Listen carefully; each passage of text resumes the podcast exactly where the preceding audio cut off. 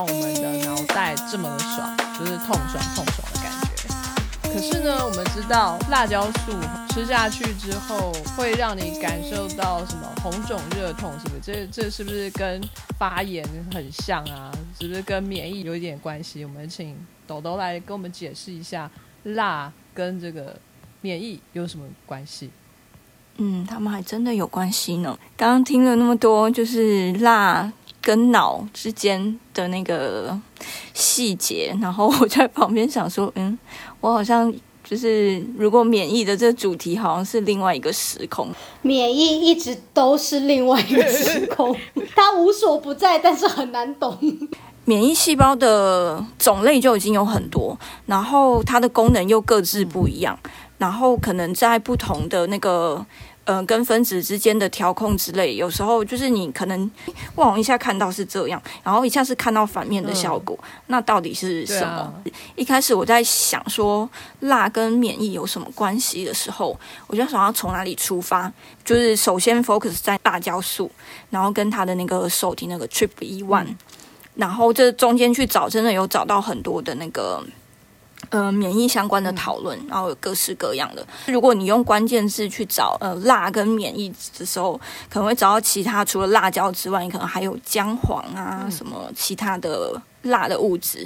对，所以有时候那个头脑里面你就是在想说，我现在是在看辣跟免疫的关系，还是是姜黄跟免疫的关系，还是是辣椒素跟免疫的关系？然后有时候那个。那个找到文章，它其实是专门注重在那个 Trip B One 的一个方选，就是它如何去连接。所以有时候就是你以为你在看辣椒树，但是没有，它其实是在讲那个那个 receptor。对，所以有时候那个层次就会不太一样。然后我们可能一厢情愿会把什么跟什么连起来，但是没有，就是有时候是自己脑补连接了。我读科学文章的时候，很多这种陷阱，没错，常常会让自己就是在鬼打墙很久。嗯，对啊，护士就，所以我很不喜欢，就是很快去下一个结论，干嘛干嘛的。他们 title 都会下很大，比如说他说吃辣跟癌症。是怎么关系？然后你再往下面，往下面变成说，哦，他其实只是用了某一个，比如说姜黄素，然后发觉在几只老鼠里头，然后他们的那个关联性是零点八、零点三，就是零到一之间是零点三，对。对，或是他可能之中就找出其中一个小机制，然后或许它是一个一个一个线索，但它也不见得就是一个，就是可能往后我们真的有一个整体答案的时候，它搞不好只是一个小。小片段，而不是一个我们现在就瞎说。诶，它是一个非常重要的结论，它就是会启动这一类细胞的活化，然后有什么抗癌效果？就是很多时候那标题只是博眼球的，然后那做出来的这个结果就是那个。几亿片的拼图里面的一小片而已。真的要先博那个 editor 的眼球，然 后再博 reviewer 的眼球，然后对对博 editor 的眼球，哎，对对对。可是其实我有遇过那种 reviewer，他就会说这种句子写的太笼统了，不应该就是下这么大。他就一开始在国外念书的时候就会被。念这件事情就是 over interpretation 啊，嗯，或是可能我们在使用英文没有办法很精确的时候，就会变得笼统。我我自己的问题常常是这样。有我在硕班的时候被电的超惨的，因为我就会说我们的 data showed，然后老师就说你没有 show，你从头到尾都没有把这个东西 show 出来好吗？你今天 suggest，你 imply，你就是做了这一些可能建议支持，但你从头到尾你没有做到这件事，你从头到尾都没有 show。你不准用这个真的，我也有类似的状况。对啊，就是，可是那时候不知道，那时候看别人 paper 这样写，想说那我也跟着这样写，我根本不知道那些字原来是科学上它是意义是不同的。英文是科学的共同语言，可是这这当中怎么样去使用这些字词也是非常重要的，尤其是在呃科学文章里面，常用的字词不多不难，可是要用的正确。这才是最重要的。呃，同时在跟科学奋战，你要跟英文奋战。尤其你们又在欧洲，又不止英文，还有生活中会遇到的另外一种语言，更辛苦。两个敌人，而且法文真的很难。对啊，夸 张。德文感觉，嗯，我想象应该又是比法文还要。说那个完全没有情绪的语言。中文也超难的。可是我觉得那可能是不一样程度。总而言之，就是语言好难哦。意大利文也好难，德文也好难。大家不要害怕，学语言可以活化我们的大脑，延缓阿兹海默症 onset 四年，耶、所以好请大家继续努力。为了这四年嘛，然后要努力四十年这样。对，为了这四年，哎、这四年是那个就是 multi，就是他不同国家做出了 multi center study，然后重新 validate，真的就是不管在加拿大还是在印度做出来，就是如果得了那个轻微认知障碍的人，在学一个新的第二外语之后，在学习的过程中，他们都延缓了阿兹海默的发生四年。嗯，我决定要好好来学西文。那我应该还安全，好我正在学。大家加油，哦没事多学一个新的语言。然后回到我们的免疫，到底辣跟免疫有什么关系呢？因为为了不想要把它讲的太深奥、太枯燥，没有，其实是我根本也没有看到这么深。简略的大概归纳出两个大的机制是有相关的，就是首先是刚刚我们讲那个 Trip V one 嘛，嗯它其实广泛的分，嗯、就是表现在神经元细胞上面。嗯、好像是去年吧，有一篇研究就是讲说，他们发现就是在神经元细胞上的呃 TRPV one，它能够在活化之后去刺激某一类的免疫细胞活化，所以是神经细胞去活化免疫细胞。对，我的理解是这样的：皮肤上的嗯 t r p v one 神经细胞，呃，能够去活化一种那个免疫细胞 TH17 有关的免疫细胞活化。那这就是我刚刚讲说，诶，那个光会去活化这个 t r p v one。他们实验使用活化方式就是用那个嗯 photo stimulant，、对，就是光嗯嗯嗯嗯嗯，TRPV one 活化之后，免疫细胞分泌 IL 十七的这个比较，然后是嗯、呃，他们有量其他像是呃发炎反应的数值等等的。对，哎、那我想问，他们这一些实验是在比如说疾病的 model 吗？还是一般健康的动物身上做的？因为比如我一听到 IL 十七就觉得它很万恶，因为在多发性硬化症的 model 里头，我们就有一篇我们现在很有名的，二零一五年出来的，就是它在多发性硬化症是自体免疫反应，所以它身体头也会有各式各样的细胞干扰素，然后它里头其中一个很大一宗的就是就是刚刚那个豆豆讲的 IL 十七，然后他们发觉在这么多一片的细胞干扰素海里头，他只去做一个事，就他去综合 IL 十七，他把 IL 十七就是综合掉之后，结果在老鼠的临床症状，就是多发性硬化症的 model，我们一般是看它会慢慢的开始，它会从尾巴开始瘫痪，然后后肢瘫痪，然后最惨的时候就是全身瘫痪，最后就死亡这样。他居然就是只综合掉这样子一个东西，他其他事情都没有动，结果老鼠的瘫痪程度就下降，嗯，就就完全临床上就看得出来。我那时候就觉得哇，好万恶哦！就是 在这么大一串这么复杂的免疫东西里头，它只找到其中一个产物，因为其实它整个身体里头什么 TNF 阿发各式各样的东西不好的产生发炎的东西都满满的，它只选了一样把它综合掉，结果在现实生活中就可以看到它这么明显的就是临床症状都变好了。所以我觉得免疫真的很神奇。嗯就是其实免疫的那个角度不能用，就是单纯好跟坏来讲，它其实是一个平衡一个平衡，对，它是一个平衡。然后，呃，我先讲说，就是我刚刚讲，我们刚刚讲的这个，它跟免疫的关系是，呃，比较从神经这边来，就是因为是在神经细胞上有这个 TRPV one 的表现，然后能够使得，嗯、它后续去影响到免疫细胞的活化。那其实这个 TRPV one 它也有，就是第二种，就是它有直接表现在免疫细胞上面，就是像嗯、dendritic cell 啊，或是 T cell 上面也都有发现有那个 TRPV one 的表现，然后也会使得它直接能够和细那个辣椒素结合，然后有有后续活化的影响。那至于是什么，其实各式各样很杂，就是可能就在这里不统一说。这里的重点说，这个是跟免疫是有关系的。嗯呃，然后刚刚要讲说，呃，一开始我们有提到说，呃，那个什么癌症，呃，那个中国那个研究，然后会看到什么癌症致死率下降什么东西的。那其实也有蛮多研究，就是关于呃这些辣椒素等等，或是其那个 TRPV one 相关研究，就是在研究它的癌症方面的效果。看一个大家，我大概归纳就是说，应该可以确定的说是辣椒素能够去活化免疫系统的一个反应，所以有各式各样细胞素。可是这个免疫细胞被活化之后，它到底他们做了什么事情？因为不同的免疫细胞、不同免疫物质，它们都有不同的效果，那就会产生不同的一个一个结果。那我觉得在癌症方面，大概可以。呃，归纳是说，它活化了一个免疫系统反应。其实我们就是需要这个免疫细胞来对抗癌细胞，所以这时候我们会说需要它的免疫力。所以在使用辣椒，呃来说，在这个这个主题上来说，是说，诶，辣椒有助于活化你的免疫，对抗癌症的效果。对，多发性硬化症其实这一类都是自体免疫性的疾病，也是一种你免疫系统过于活跃的一个状况。那这是我们上次在讲那个 microbiota 那边，就是有讲说，你免疫系统一般是要认敌人。那如果他认不好，他没有被他不能够正确去辨认敌人的时候，就会攻击到自己，那就会有各式各样的那个自体免疫疾病，例如说第一型糖尿病啊，就是自那个 T 细胞会去攻击胰岛啊。多发性硬化症是自体免疫细胞去攻击神经的髓鞘。这些例子就是其实都是在讲说，就是他们在一个活化状态，但是他们是不打敌人打自己人的一个状态。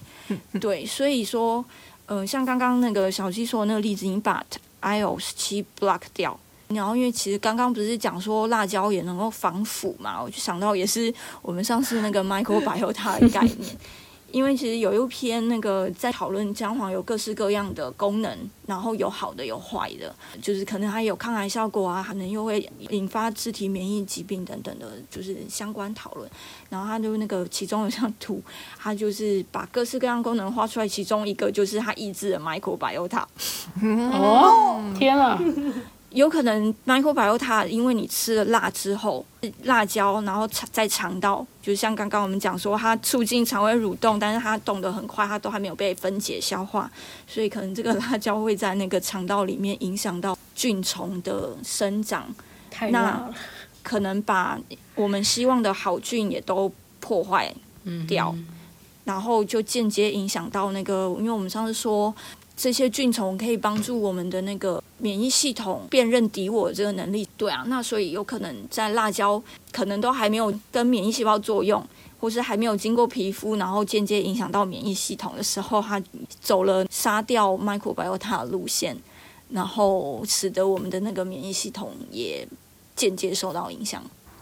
如果大家听众啊是为了学一些跟身体健康有关系的知识啊，我觉得我们身体健康很重要一件事情是要平衡。对，其实它最重要的是平衡，所以太多太少都是不好。因为我自己人生有一个惨痛的经验，就是我妈小时候就是她会看电视嘛，要学习健康新知啊，所以她就看了很多那种医学相关的节目。然后就在说，现代人要大部分都缺乏纤维素，所以要记得多吃蔬菜。可是记得人家是说，大部分现代人缺乏纤维素，要多吃蔬菜。但是我妈就很天才的把它解释成，所以我们要只吃蔬菜。所以呢，从此她在我小学的时候呢，她决定就是她不要煮饭了，就是我们家的饭改成了青菜。就是我们家的白饭就是一大盘的蒸地瓜叶或蒸菠菜或什么。她跟我说：“你这样超健康的，你看你现在吃菠菜蒸菠菜，然后配什么虾米炒高丽菜，配小白菜，然后再配什么什么菜。”你这样健康到炸掉，就是我们全部都吃青菜。然后因为我也没有这个概念，我就觉得很好啊。然后重点是，你知道在家就是也更可怕，只要家里没有任何一个人 就是有更好的知识，全家人都会觉得很有道理耶。对，所以我们全家都跟着这样吃。然后结果接下来我那时候就是开始有一个症状，就是我半夜的时候，大概吃了一个礼拜之后，我半夜的时候肚子会剧痛，痛到一个不行，超痛，大概在心脏下面那个位置。然后我醒过来那时候会被痛醒，痛醒来哭。然后我妈就跟我说：“那那你是不是因为肚子太饿啊？因为是在心脏下面。”她说大概是肚子饿，她就会给我吃一点蛋卷或什么，然后吃一点东西就比较好。然后她就会说：“你这个叫做腰贵甜啊，就是你知道小朋友太爱吃啦，而且晚餐记得吃多一点，就不会这样半夜痛起来哭醒了。”我就好吧，所以就大概在在大家有没有觉得这故事越来越惨烈？有 我就大概在痛了三四天，每天晚上就是哭醒，然后我就自己去吃蛋卷，吃一吃就比较好，就回去睡。可是有一天，就是当我吃蛋卷，它还是一样剧痛，痛到不行，我真的大哭。然后我爸妈才想说，好吧，好像真的有点奇怪，他们就送我去那个急诊室。结果我们去了急诊室之后啊，就是医生第一个当然就照肠胃的 X 光嘛，然后医生一看完就跟我说，他就满肚子大便啊，然后就是你知道那个肠子照出来，肠子里头就是一坨一坨糊糊的东西，嗯，然后那个我妈就跟医生说，怎么可能？人家都说大便是纤维素不够啊，他每天吃超级多青菜，怎么会大怎么会大不出来？对，然后那个医生就问了一下说。超级多青菜是怎么吃的？然后我妈就跟他讲说，他都不吃，我们家都不吃饭呐、我们家就吃这个这个这个。然后医生听到也傻眼，医生就说，呃，这位妈妈你知道吗？其实就是我们为什么午饮食要健康，因为我们的叶子它是纤维素嘛，纤维素它是一个很粗的散开的东西，你可以在身体里头想象它是一些干草，就是像那种晒干的干草一样，它是散的到处都是的。那为什么我们的大便会粘在一起？因为我们的糖类在消化完之后，它会变成一个像粘土一样的东西，所以你一定是要为什么我们平常是吃饭？因为饭的这个糖类、碳水化合物，它会变成像粘土，把这一些东西粘在一起，你才可以顺便把它排出来。当它今天散成是像菜叶子这样东一块西一块的时候，你身体连要推它的力气都推不出来，所以你小孩才会整个肚脐都满满塞的都是大便，全部都是纤维素，可是没有一个东西可以把它粘起来，所以它拉不出来，所以它这么痛。好惨好可哦怕！对啊，超惨啊！所以我后来就被送去灌肠，然后灌肠你们有被灌过吗？没有，总之就是灌肠，它就会拿一个那个润滑液，直接从肛门就这样噗就挤进去你的肚子里头。对，然后他进去之后呢，痛苦的地方是你要忍十分钟，因为他一进去那个东西就会刺激肠胃蠕动，你肠子就会超痛。哦可是他刚进去的时候，他才在你最下面嘛，所以你要忍耐十分钟，让它慢慢慢慢的到肠子的其他角落一起润滑，把东西都带出来。所以你要很痛苦的一直忍。我记得我那时候就是在那边，哦，就是扭到，就好痛好痛。哦我妈就一直说，医生说要十分钟，还不到，还不动。然后我那时候忍了大概，其实真的忍不到十分，我大概忍到九分或十秒，真的就说我再也忍不下去，就是要爆炸了，你知道吗？感觉就是它要喷出来了。它从一进去的第一秒，你就觉得它要爆炸，你的屁股就要一直缩着，然后。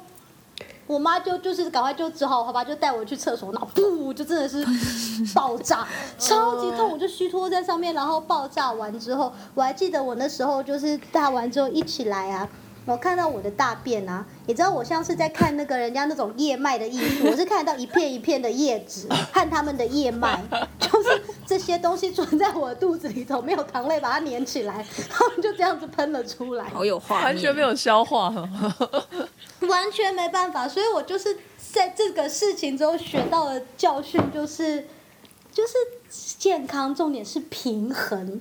当医生说你要多吃什么，是因为大部分的人吃这个都吃的不够，可是你不管怎么样都不能够就是只做这件事，或只吃这个，或只想要把这个东西提得很高，这都是没有办法的。我们的健康就是要平衡。嗯，人家是血的教训，我们是屎的教训哈，各位听众哈，这边 谆谆的教诲大家。真的，我跟你讲，这是印在记忆里，对，就是吓到现在就想说天哪！而且我每次跟人家讲，大家都会很震惊，说你们怎么会想到你们只能吃蔬菜？可是我想说。我不知道为什么，那时候他跟我解释，我也觉得很合理啊，因为电视上每天都在叫大家要多吃蔬菜，要多吃蔬菜，有没有人跟你说不能只吃蔬菜？嗯，那吃素的人是怎么样？就是他们还是要吃饭嘛，对不对？你还是会吃饭呐、嗯对啊，嗯你一定会吃或者马铃薯啊什么的。我们家那时候是这一类淀粉类，我妈又因为我妈又听说什么淀粉类会让人家肥胖，所以我们的整个餐是完全不碰淀粉类，哇塞，嗯。然后就是一大堆的青菜，然后加上一点点的肉，因为她又听说大鱼大肉不好，所以她就把肉切成肉丝，比如说跟高丽菜炒在一起或什么，对，就是小鱼小肉。你其实你妈也还蛮用心的，对，其实她是很用心，可是她 只是很傻眼。然后她她用心又有那个执行力，我觉得很可怕。对，他是蛮厉害，我觉得一般人应该也做不到。重点是你们全家人被他唬的一愣一而。且就是其其他人都没事，可是我想，可能是因为我是小孩子，因为那时候我弟还没出生，只有我，所以可能小孩子肠胃比较弱，所以我是第一个就是宣告阵亡的人。然后还要被妈妈骂妖怪。对我还被妈妈骂妖怪，然后被骂了很久，去医院之后才发觉我是受害者。好，辛苦你了，辛苦你了。嗯，哎，刚刚 CS 是不是要告诉我们一个故事啊？你为什么在德国学吃辣？对，因为德国人的味觉真的非常的该怎么解释？他们可以吃很咸，可以吃很酸，嗯、他们也吃糖醋，他们想象亚洲的糖醋就是甜跟酸合起来，所以他就把两样东西加在一起，所以你吃的不是融合的味道，你是吃下去之后你知道它是糖醋，可是甜跟酸是分开的。好可怕！就是它什么东西都要放进去，然后所以在这种情况你下，知道很精确的甜，很精确的酸，可是它们不融合。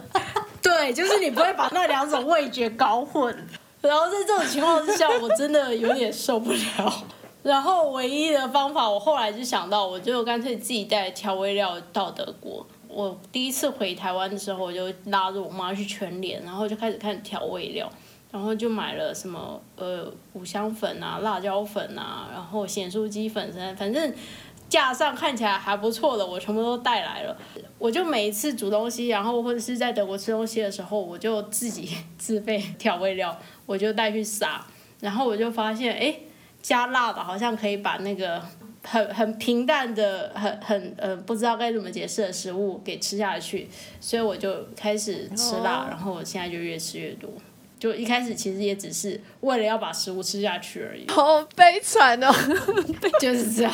真的，我朋友的爸妈也是这样，因为他们上次从北京来，然后来找他女儿，然后我后来才知道，原来就算是北京，在中国，他们基本是真的是不吃外国的食物。他说的，他们北京有意大利餐厅，可是是非常贵的那种，在一般生活是没有人会去吃别的国家的食物。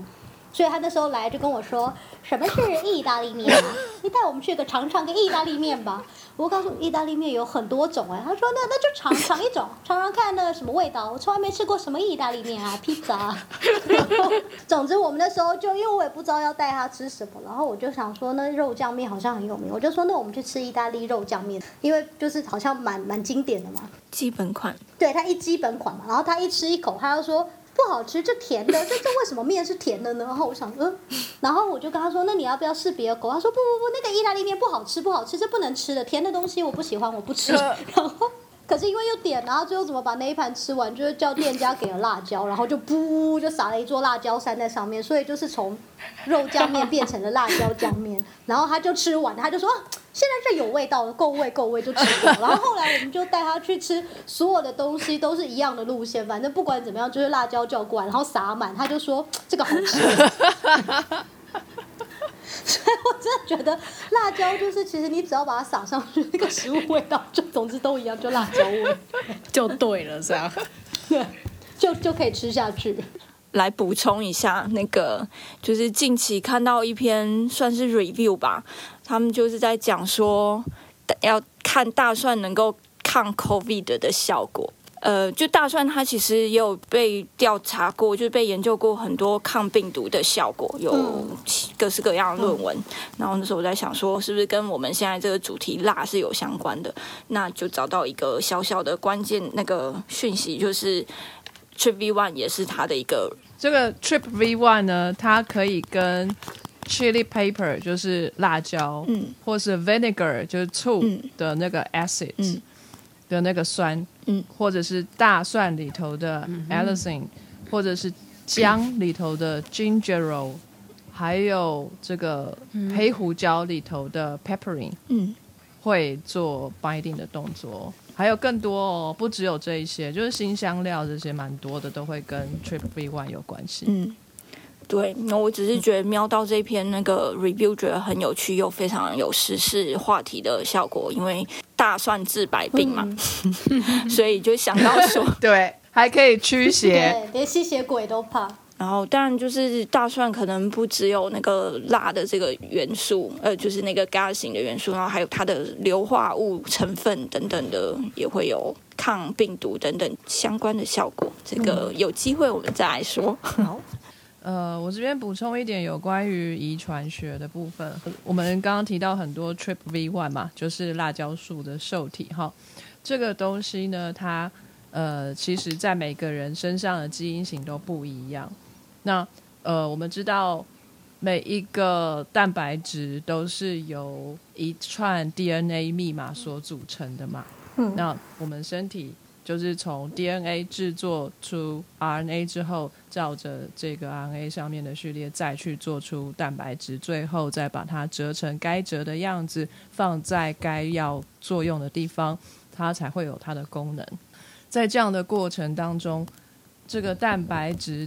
是呃，等于说它的脚本哈，就是它呃照着去抄下来的东西，就是我们的 DNA。那这个 DNA 是序列呢，对我们来说是非常重要的。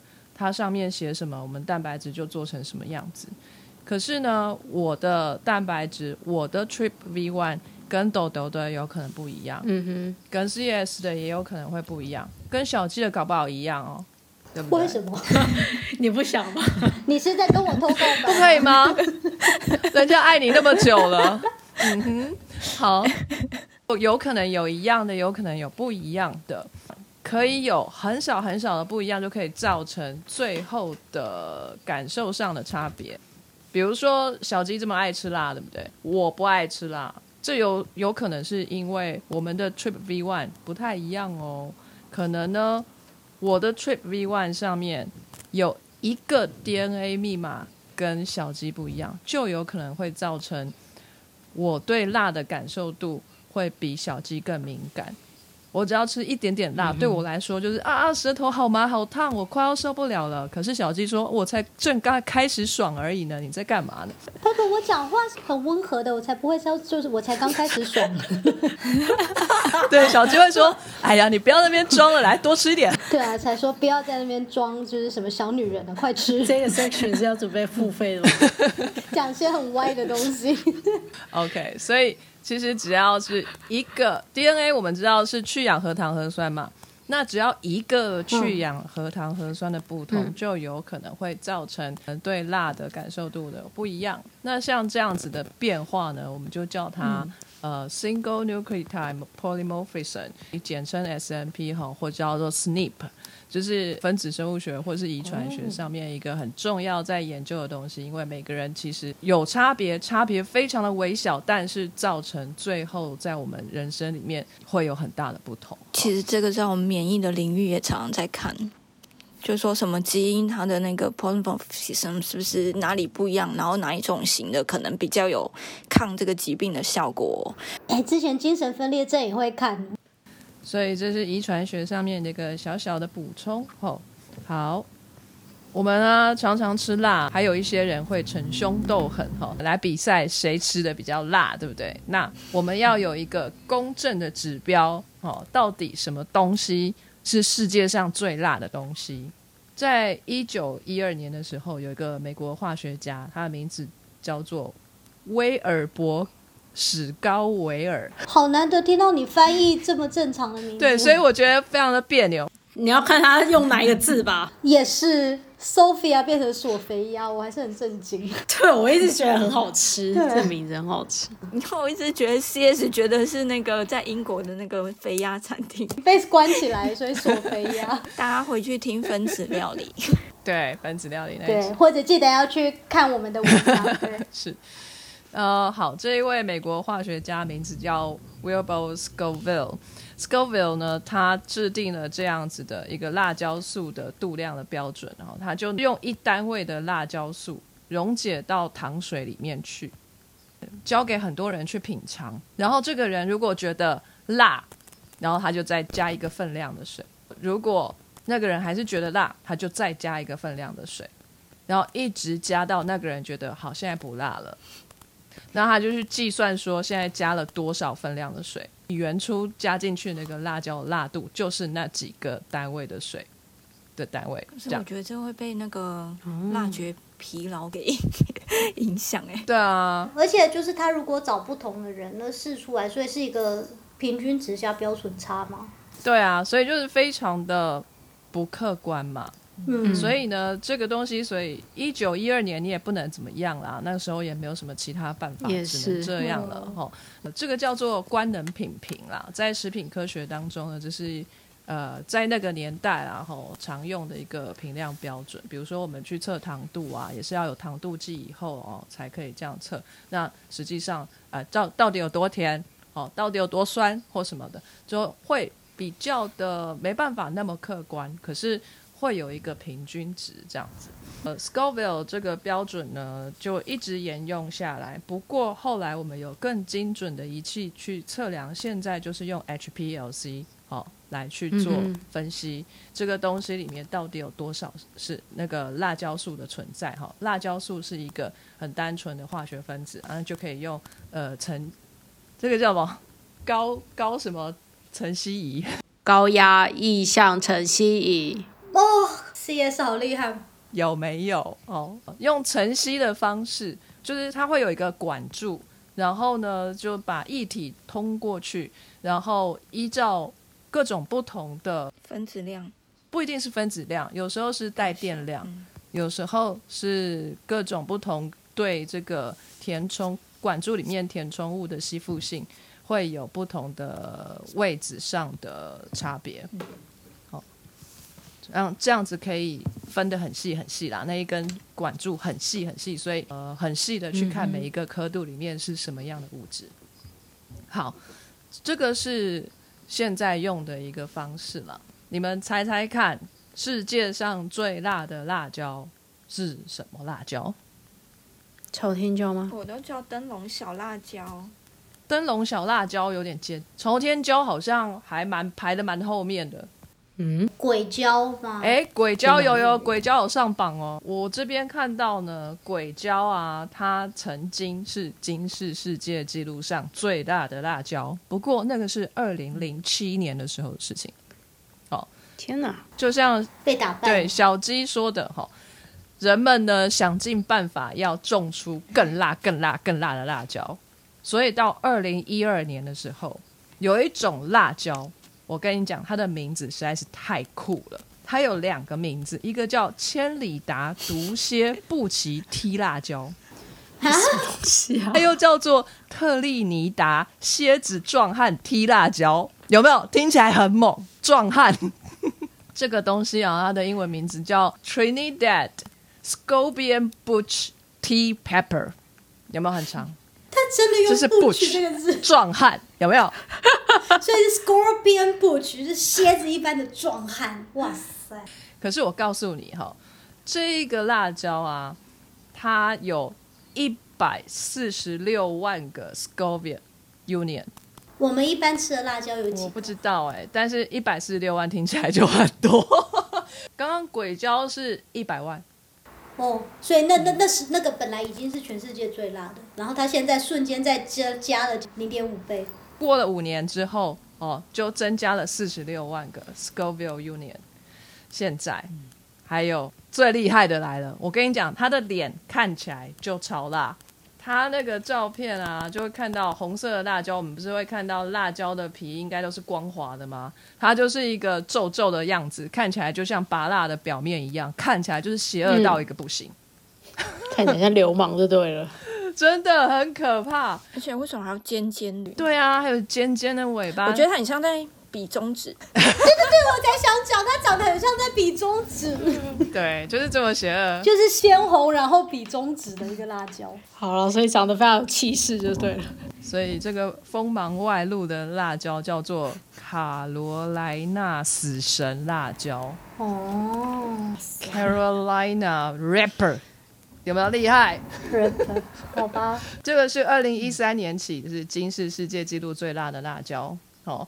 它呢，它的辣度是一百五十六万到两百二十万度，已经超过了一百万，double 了哈、然后呢，照例哈，我们的节目都要介绍一个哈，这个很特别的料理，然后跟很特别的文化。节目开头的时候，我们提到很多的国家跟文化都有吃辣的习惯嘛，对不对？嗯，对，今天我要跟各位介绍的是伊索比亚菜。哦，哦，伊索比亚菜里面呢，有一种东西，呃，叫就是有点像炖肉这种炖的东西，他们叫做 what，w a t。在各种炖菜里面，有一种是非常辣的，它叫做 six six what 有没有听起来很辣？sick sick one 是吃了之后就会生病的。对啊，有点像，它是 S I K S I K what 这样子。哦，这个料理啊，它要用一种非常特别的辣椒酱去做，只有伊索比亚有哈。这个辣椒酱里面包括了各种不同的辣椒，都是在伊索比亚非洲才出产的，所以它非常非常的厉害。一般来说呢，它是呃切成丁状的牛肉去炖煮的，里面呢有姜啊，有丁香啊，还有肉桂、番茄泥 puree，然后还有一个很特别的东西，它叫做 fenugreek，f e n u g r e e k。这个东西是什么？我真的没有看过。它是一种香料，在中国其实也有。看了一下它中文名字，更好笑，它叫做葫芦巴。好像有讲跟没讲一样。这是哪一生取的？它其实，在印度也有被使用，然后这种葫芦巴哦，所以就是葫芦巴给这个炖肉很特别的一个风味啦。那另外呢，他们还会加一种辣椒酱，叫做 Burberry，B E R B E R E。人家还以为你在讲那个英国那个名牌，Burberry，我想说，哦，炖肉里头加 Burberry 能吃吗？对，它就是有各种不同的香料混成的，它应该是粉状的啦，但是因为炖煮起来，它就是个酱状。对，你你们有吃过伊索比亚料理吗？没有没有，小鸡，你没有吃过？没有。可是伊索比亚我很想去旅行哎、他们的瀑布非常漂亮。会不会危险呢、呃，会，就是你要从另外一个国家进去，没有办法直接从伊索比亚进去，就是从他隔壁国家进去，然后要去的时候还要就是旅行团会或者是你自助旅行，anyway 你都要聘佣兵带你进去。哦，要求要重装部队要跟着你，是不是？对，就是是真的拿枪的那种佣兵要荷枪实弹。对，要要聘那个陪着你才有办法进去。啊，可是那，如果我有忍者的硕士，可以可以，你带忍者，我带 bodyguard，看哪一个比较厉害。然后 你这个是太平天国的想法吧？你这个哦，想说我本身就很强健。在美国蛮多伊索比亚餐厅的，你竟然没有吃过？没有，因为科罗拉多餐厅不多，西雅图几乎都亚洲餐厅，可能东岸比较多吧。我我东岸西岸都有吃过，在美国还蛮多伊索比亚料理的，我觉得非常好奇，所以我就去试过了，一试成主顾。我跟你讲，好吃，可是真的辣的是非常辣。他们很特别哦，他们主食不是吃饭，也不是吃面，是吃一种很酷的煎饼。它这个质地吃起来很难形容哈，有一点像马来糕的感觉，湿湿软软的，但是薄薄的，但是它不是甜的，会酸酸的吗？有点酸。诶，所以豆豆有吃过吗？我觉得我应该吃过。有一次我们有去那个一个非洲餐厅之类的，然后对就是铺一个饼，然后上面有各式各样的那个小对，就是这个，就是这个。对，它那个饼哈，你会看到它像煎饼一样很大一张，然后上面呢就一坨一坨的都是炖菜，各种不同的炖菜放在上面。还有另外一种呈现方式，就是它那个煎饼啊，它会把它卷起来，然后切成段，所以就是很多的卷，一卷一卷，实实在在其实都是那个煎饼，可是它看起来就，我以为它是日本料理。要上菜之前，不是都会给你 o s h i m o r i 吗？那个毛巾擦擦手，它看起来就跟那个毛巾长得一毛毛一样一样，所以是白色的哦。有点淡黄色，嗯，但是它就卷起来，卷成那样，而且它又很多的孔洞，所以看起来跟毛巾很像。它的名字叫做 injera，哦，这个东西是伊索比亚的主食。我不太喜欢它那个饼酸酸的味道，就是觉得但是我觉得好或许是刷吃不习嘴哦，因为我哦我喜欢吃酸的啦，嗯，哦，对所以他们这个东西的酸味是来自于发酵的味道，它其实是一种禾本科的谷类，哦，只有在非洲有的。他们把它磨碎之后发酵，然后去煎出来的饼，它那个谷类的名字叫做苔夫，苔藓的苔，然后一个麦麦子的麦，旁边是一个丈夫的夫哦台夫，台夫，嗯它的英文叫做 teff，t e f f。哦，这个东西去做出来的饼，我觉得很好吃，我超喜欢，非常推荐大家，如果有机会可以去试试看。如果喜欢吃酸食物的话，如果你喜欢吃酸？没有没有很酸啦，但是也或许因为我我会觉得那个东西就是那时候是朋友约，然后才去。我知道说我们去一间那个非洲的什么餐厅，但我不是很清楚细节。但他上来的时候，我就会觉得，诶，看起来会让我联想到印度菜。嗯就是嗯印度菜也是有很多的那个饼啊，皮那个饼类，然后跟一就是一份一份小小的菜，他们可能印度菜可能它会放在一个大盘子上，然后各式的小碟子都有各种他们的咖喱这样子。可是反正就是对我来说，这两种呈现方式很相似，我就会立刻做个连接对比，然后。我就会觉得，哎、这个酸酸饼我不太习惯，因为可能我已经比较习惯印度式的那种，就是那个饼，就是比较原味的那个饼皮，然后我就会觉得是那个原味饼皮要配那些嗯他们的咖喱或是那个小菜这样来吃，会嗯，比较刚好。对，就觉得它那个酸酸的味道会有一点让我觉得有点多余，你要不要多加一点，多加一点辣，搞不好就吃得下去。因为可是它的那个那个菜就有辣的、啊，嗯就是对他们炖菜都超辣的，对对对，或许是可以综合啦，但有就是没试过，其实都可以去试。我只是说我不太喜欢那个酸酸的感觉。嗯，好，各有所好。好，那我们今天节目就差不多先到这边哦。那谢谢各位今天的参与，也辛苦你们找这么多资料，跟大家说声再见吧，拜拜拜拜。拜拜。非常感谢各位听众的收听和支持。Sky in the World 在各大 podcast 平台上都能够收听得到，Anchor、SoundOn、Apple Podcast 都能搜寻到 Sky in the World 的节目。另外，Sky in the World 也会在脸书粉专上分享科学家的八卦以及科学新知给大家。在 IG 上也会有编辑们的日常，有任何的问题以及意见，都可以在各大平台上面留言给我们知道。我们将竭尽全力为您寻找答案。欢迎追踪分享 Sky in the World，让更多人知道有趣的科学哦。